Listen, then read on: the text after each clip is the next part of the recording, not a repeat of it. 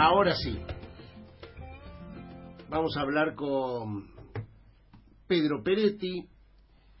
Pedro es un militante, fundamentalmente, militante de la agrupación El Grito de Alcorta, eh, integra dentro de lo que es la Federación Agraria Argentina, la ha conducido a la Federación Agraria, ha escrito, es un, es un gran escritor, lo último que han presentado con Rafael Bielsa, el grito, no, el, perdón,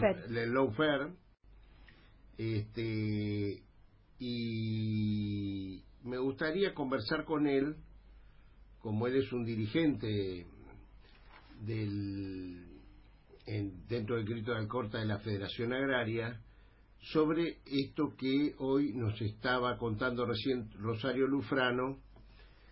TN pone permanentemente el tema de el aumento de las retenciones cuando nosotros lo que estamos hablando es de una actualización a un dólar de 65 pesos, lo que llevarla a 9 pesos es un aumento del 9%, pero es actualizar respecto de los 4 pesos que con un dólar de 36 pagaban en gestión Mauricio Macri. Buen día, Pedro, ¿cómo estás? ¿Qué tal, Eduardo? Un gusto, gracias por llamarme. Contame, ¿cómo está el clima ahí? En, el espacio campo. Está medio pesado el clima. Hay muchas operaciones de acción psicológica en torno al sector para que a cuatro días todavía no, no todavía no, no alcanzaron a sentarse en los sillones los compañeros y ya le están mandando fruta para desestabilizarlo, ¿viste? Eso es objetivo, claro, se lo puede percibir, los videos que andan circulando, algunos te lo he mandado, no sé si pudiste verlo. Sí, sí, claro, el, primero que me sorprendió es ese video campo-ciudad. Bueno, hay varias cosas, eh, o sea, eh, lo del fallo el jueves Villafuerte Ruso, los videos, está todo preparado. Vamos por parte. El fallo del juez Villafuerte Rusio. Realmente, eh, de eso me alertaste vos, Pedro, y lo miré de otro lado y tenés razón. lo que está hablando Pedro del, eh, del juez Villafuerte Russo, que es el juez federal de San Nicolás, que sorprendentemente, después de 11 años que fue aquella eh, confrontación del tema del campo, ha sacado condenas a quienes integraban la mesa de enlace en ese momento, Violcati, este, Bussi, eh, bueno, todos los que conocimos en aquel tiempo y que los ha condenado fuertemente y pareciera, da a entender como que eh, lo habría hecho por para generar este clima de, de, que los estaríamos persiguiendo, el, el nuevo gobierno estaría persiguiendo a estos dirigentes ruralistas de otras épocas. Y la verdad es que nunca Villafuerte Ruso ha tenido fallos para el espacio nacional y popular. Esta es la verdad. Villafuerte Ruso ha sido el hombre que ocultó la investigación de Carlos Menem Jr., por ejemplo, que su lema eh, Yoma permanentemente denuncia. No es un juez que se ha caracterizado por fallos este, a favor nuestro, ¿no? Sí, sí, no es un juez garantista, precisamente. Así es. Eh, pero bueno, son todos indicios que hay que irle sumando y que, por supuesto, eh, esta, esta, esta medida que ha tomado el Gobierno Nacional de actualizar, que nosotros cuando se puso eso, yo lo hemos escrito y firmado, ¿eh? que estaba puesto estropeso para que se desactualicen los cuatro pesos por dólar y para que se licúen las retenciones. Hay una transferencia enorme, enorme, querido Eduardo, de los de los sectores productivos a los de estos sectores absolutamente concentrados. Y, la verdad que tuvieran que estar contentos con el gobierno. El gobierno de Alberto les perdonó la vida. ¿eh? No les aumentó casi nada las retenciones a los grandes productores. Y tendría que haberle perdonado la vida a los, a los pequeños productores, tendría que haber sido más benevolente y haber segmentado las retenciones como hizo Axel Kicillof en una medida extraordinaria, la mejor medida de la historia económica argentina de políticas públicas diferenciadas, demostrando que se podía hacer, que era factible, que se podía organizar burocráticamente eficientemente. Eh, tuviéramos que haber hecho alguna medida de ese tipo de segmentación, pero les perdonó la vida. Mira, yo te voy a dar dos tres datos que son impactantes. Apenas 2.700 productores hacen el 54% de la soja de este país. El nivel de concentración es altísimo. 1.700 productores hacen el, el 50% del trigo que, que usamos para hacer pan en este país. El, siete empresas manejan el 95% de las exportaciones de grano de este país. Las hermanas. ¿Eh? Las hermanas. Sí, las famosas, las conocidas como siete hermanas. Digo, si nosotros no atracamos ese núcleo, ¿eh? que es ese núcleo el que fija el tipo de cambio, de los 52 puertos privados que hay a la vera del Paraná, desde Punta, desde Maciel hasta Villa Constitución, que entra y que sale cualquier cosa, y sale cualquier cosa por ahí sin ningún tipo de control, facturan 22, 23 mil millones de dólares al año, son los que fijan realmente el tipo de cambio en la Argentina.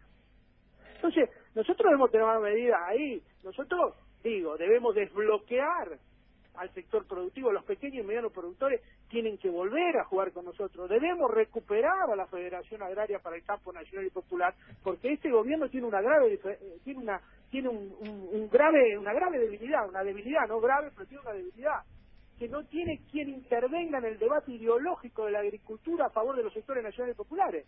Los tipos discuten solos, nosotros no tenemos. ¿Por qué? Porque compraron la federación, la derecha compró a la Federación Agraria Argentina pero cuando te digo lo compró, la compró literalmente. Ahí vino Cornejo, compró 100 filiales trucha, vino Olmedo, compró otras 100 y nos ganaron la Federación Agraria Argentina. ¿Se entiende lo que digo? Ah, mira vos. Y no, tiene, no tiene quien participe, quien defienda ideológicamente otra mirada de la agricultura, esta mirada desmonopolizada, de una agricultura nacional y popular, como hemos planteado con Mempo en el libro que escribimos de las 20 propuestas para una agricultura nacional y popular. Bueno, tenemos algunas ideas, estamos esperando que Alberto nos escuche, yo creo que nos va a escuchar y que nos va a dar una mano y que nos va a dar un espacio en el gobierno para que podamos eh, tratar de, modestamente, de acuerdo a nuestras posibilidades, aportar un granito de arena para solucionar estos, estos déficits que nosotros eh, creemos que tenemos que solucionar desde, desde nuestro sector. Bueno, yo hoy lo escuché en TN hablar al chino Navarro, como secretario político de la jefatura de gabinete y de relaciones parlamentarias, y me animé, Pedro, a sugerirle a, habíamos hablado contigo más temprano, y le dije al chino, ¿por qué no hablas con Pedro? Porque me parece que por ahí se puede complementar una cosa para que salga todo muy bien, y me ha dicho que sí, que te va a llamar, ¿eh? Ya me llamó. Ah, ya te llamó. ¿eh? Para eso sirve la comunicación, ¿eh? Muy bien, muy bien. No, no, porque hace falta. Acá me miran con una cara, chicos. Yo le voy a explicar. Acá de lo que se trata es que los militantes nos demos mano para que las cosas salgan bien. ¿eh? Para que las cosas salgan bien. Porque es totalmente lógico lo que está diciendo Pedro Peretti. Él, él, él mira desde otro lugar, que es donde está la realidad, y por ahí nosotros, desde los escritorios de acá, no vemos la misma realidad tal cual como es. ¿Es así o no, Pedro? Sí, señor. Coincido a pesar que vos escribís con un Rosarino mentiroso, compartís libro con un Rosarino mentiroso más porteño que Tito Luciano y se llama Rafael Bielsa. No, es más Rosarino, eso sí que no. Pero ¿qué va a ser Rosarino? sí, sí. Pero Rosarino, hincha de Newell. es lo único que le queda de Rosario hincha de Newell. Vas en, la vas en el auto con él y escucha radio de tango. No, no, no. Bueno, yo también escucho radio de tango, pero escuché una cosa que te iba a decir. Eh, Eduardo, ese Rosarino, ese Rosarino, cuando fue canciller, gracias a él y a un funcionario extraordinario que ojalá lo vuelvan a convocar en la Cancillería que se llama Hugo Barchi, tenemos agricultura familiar en la Argentina. ¿Eh? Gracias a él que nos abrió la Cancillería y, y, a partir de ahí pudimos organizar porque en ese momento el Ministerio de Agricultura no veía que había otra agricultura en la Argentina. Y yo temo que ahora nos esté pasando a lo mismo hay otra agricultura fuera de la mesa de enlace, hay otra agricultura que debemos nosotros darle preeminencia, debemos, debemos aceptar el debate de segmentar las retenciones. Debemos aceptar el debate que la agricultura desde el punto de vista teórico en la Argentina se mide mal, se mide en los términos teóricos que nos dio el neoliberalismo agrario, la medimos solamente por volumen, hay que medirla desde otro lugar, hay que hacer un esfuerzo creativo para analizar la agricultura en este momento. Como decía José Carlos Mariategui, ni copia ni calco, creación heroica. Entonces no podemos... Como decía Mariategui, para, para, para, para que no te tires así tan rápido que estás nombrando a un prócer. ¿Cómo decía Mariategui? Ni copia ni calco creación heroica para analizar la realidad latinoamericana. Ni era copia ni marxista, no era calco, peronista, ni ¿eh? copia, porque no existía el peronismo, hoy sería peronista, no te quepa ninguna duda. No. Escuchame, este es 1917, 18, era hijo de la Revolución Rusa. Sí, señor. Y nosotros y nosotros nacimos en el 45, ¿no es cierto? Que nosotros estamos acá vivitos, entonces esperando el nuevo gobierno y ellos, plin, plin, ¿a dónde están? Por favor. Nacimos para ser eternos, dijo el general Perón. Pedro Lucrecia Cardoso te habla, ¿cómo estás? Que no sabés la cara de orgullo que ponía cuando lo nombraba Ah, Zabarsky. ah, claro. Yo te adelantaste con la... ¿Cómo estás? Bien, Lucrecia tuvo algo que ver en esa cancillería. Claro. Ah, pero acá se conocen todos. Ah, bueno. Te adelantaste a la pregunta El que te iba a único hacer. cornicheli soy yo acá. Primero, felicitaciones por el libro. Estuve en la presentación de la UFER Guerra Judicial Mediática junto con Rafael Bielsa. Fue increíble, muy muy buena esa presentación, esa mesa de presentación. Y No según... Sí, pero este te me cruzaste. Péguele, Fui- muy bien, muy bien, Tengo fotos tengo fotos con Rafael y no tengo con el otro autor, porque no me den... no- Claro. No, porque, porque yo soy parte de la oligarquía terrateniente. No, pero te quería preguntar sobre ese ese momento que vivimos, que vos mencionaste, Hugo Barsky coordinó el Consejo Consultivo de la Sociedad Civil, donde se organizaba, de- se intentó, no, se intentó y se logró, creo, organizar eh, el, el activo, digamos, organi- de organizaciones intermedias de todos los sectores económicos y sociales del Mercosur. Y Pedro era la, la cabeza, era una de las caras más importantes en lo que hace a las instituciones agrarias y se trabajaba en el ámbito de la COPROFAM, ¿no? De la Sí, co- señora. Coordinadora de Producción de, de Economía. Familiares. Exacto. ¿Cómo ves hoy ese plano regional? Digamos, por un lado el contexto político de la región, que sin duda es no es el mismo que el que vivimos en esa etapa, y el, y el estado de esas organizaciones que representan estos intereses que mencionabas. Bueno, no, no lo veo. Ahí, claro, digo.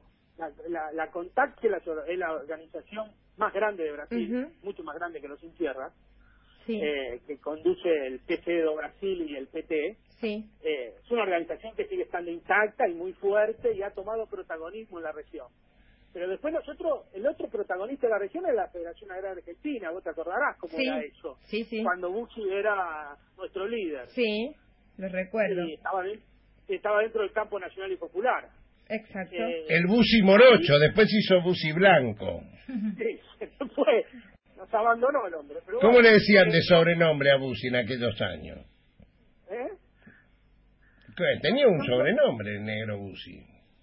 No me acuerdo, ¿no? No, Bueno, no, dale, dale. tampoco. Dale. Bueno, eh, resulta que, bueno, ahí eh, la federación, nosotros tenemos que recuperar la Federación Agraria Argentina. Es muy importante para una política de pequeño y mediano productor en América Latina, porque Uruguay son organizaciones muy débiles, Paraguay también. Eh, nosotros teníamos una buena relación con Bolivia, cuando estaba Evo, y, y también con la gente de Chile.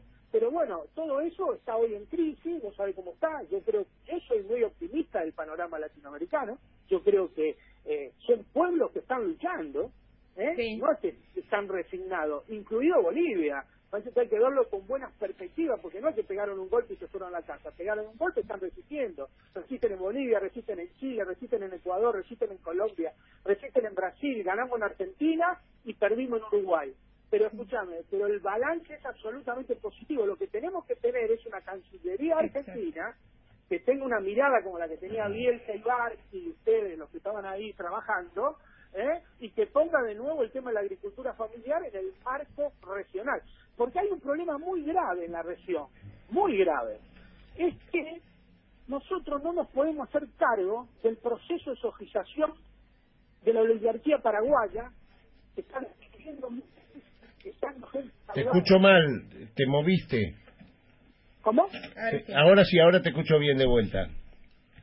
Y nosotros no podemos hacer cargo, tenemos que dar un debate en el marco del Mercosur, de lo que existe, porque es muy difícil ahora con Bolsonaro, pero, pero digo, tenemos que tener una mirada de discutir con los países hermanos de una visión integrada de no podemos sojizar el sur del continente y deforestar todo y no dejar nada en pie, porque el modelo ese no cierra, no cierra bajo ningún punto de vista este modelo Tienes de sojización inducida. Tenés ¿Me razón. escucha? Sí, sí, sí, Sí, tenés razón, tenés razón.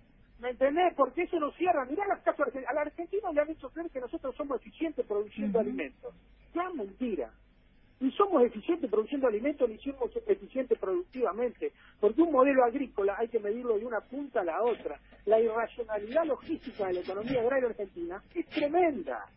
¿Te das cuenta? Y eso nunca se, eso nunca se le da visibilidad. Nosotros tuvimos 8.679 accidentes de tránsito el año pasado. Somos país récord del mundo. ¿Por qué?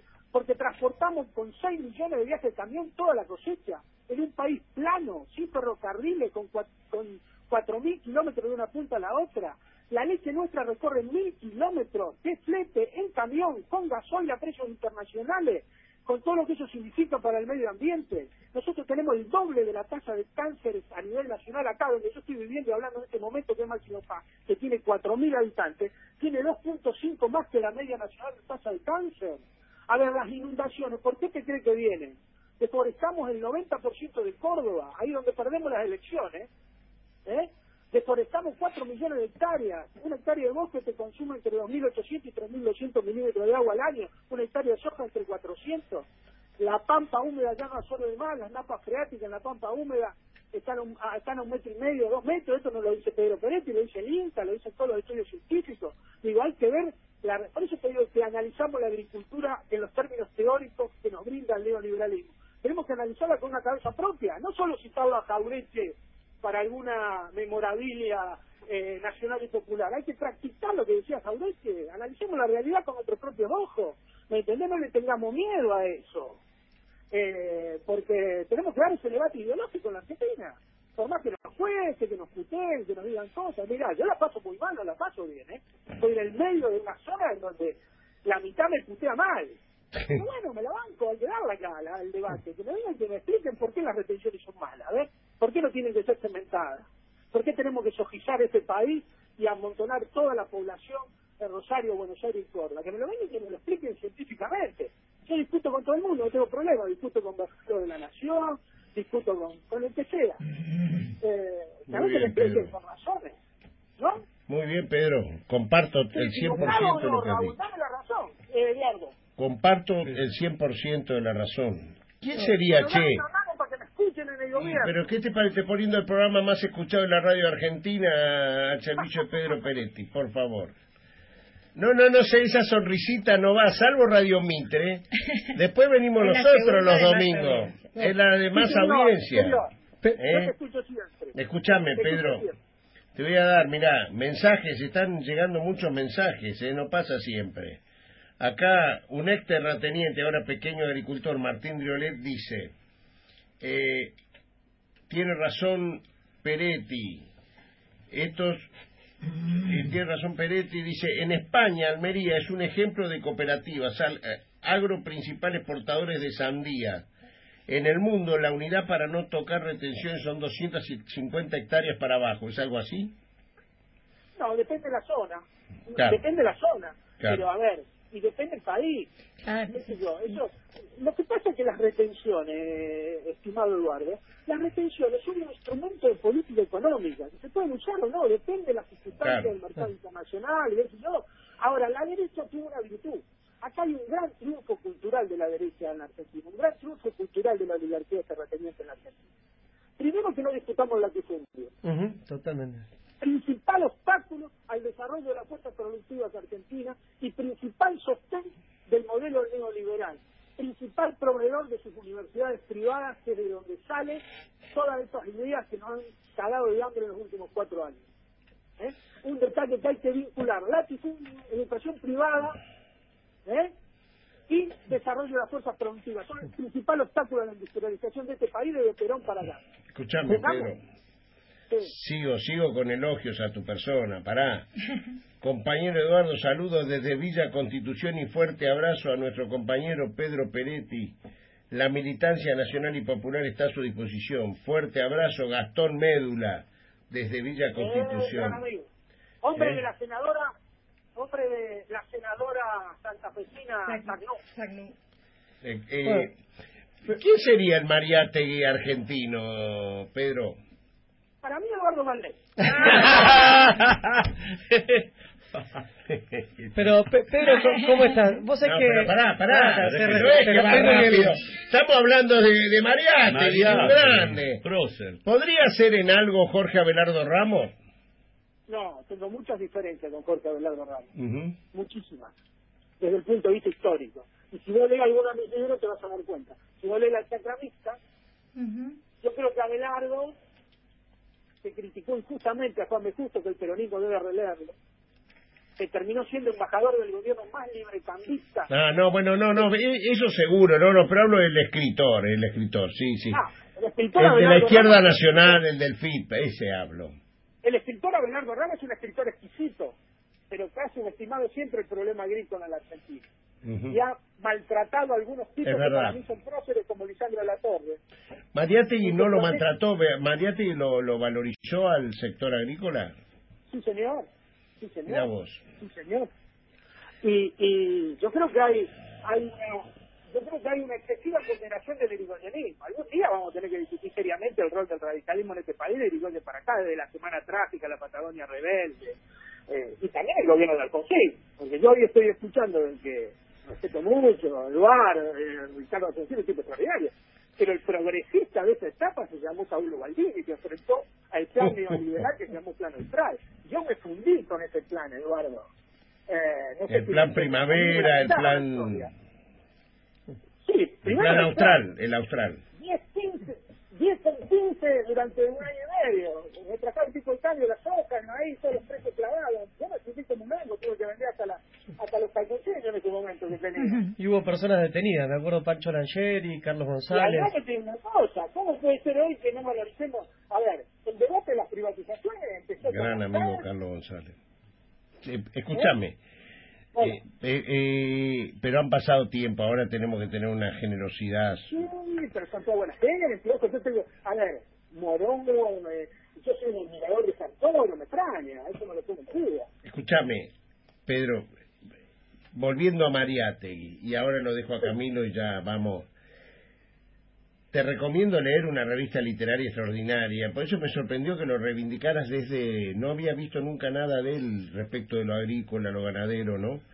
Eh, me encanta, para mí la mejor revista literaria que tuvo América Latina, se llama Mauta, que la dirigió, que la dirigió Mariate y la fundó. ¿Eh? La fundó. La fundó. Y ahí escribía una uruguaya extraordinaria, Blanca Luz Brum. Sí, A ese no lo conozco. Esa. Esa. Esa es una mujer, es una mujer. ¿Hola? Es una mujer, es una mujer, Blanca Luz Brum. Pero vale la pena, tengo la colección completa. Un día que andes por Buenos Aires te muestro la colección completa de Amauta. Marzo me dijiste que te vaya a ver, no sé si me está arrugando ahora y no me va a recibir. ¿Cuándo, cuándo?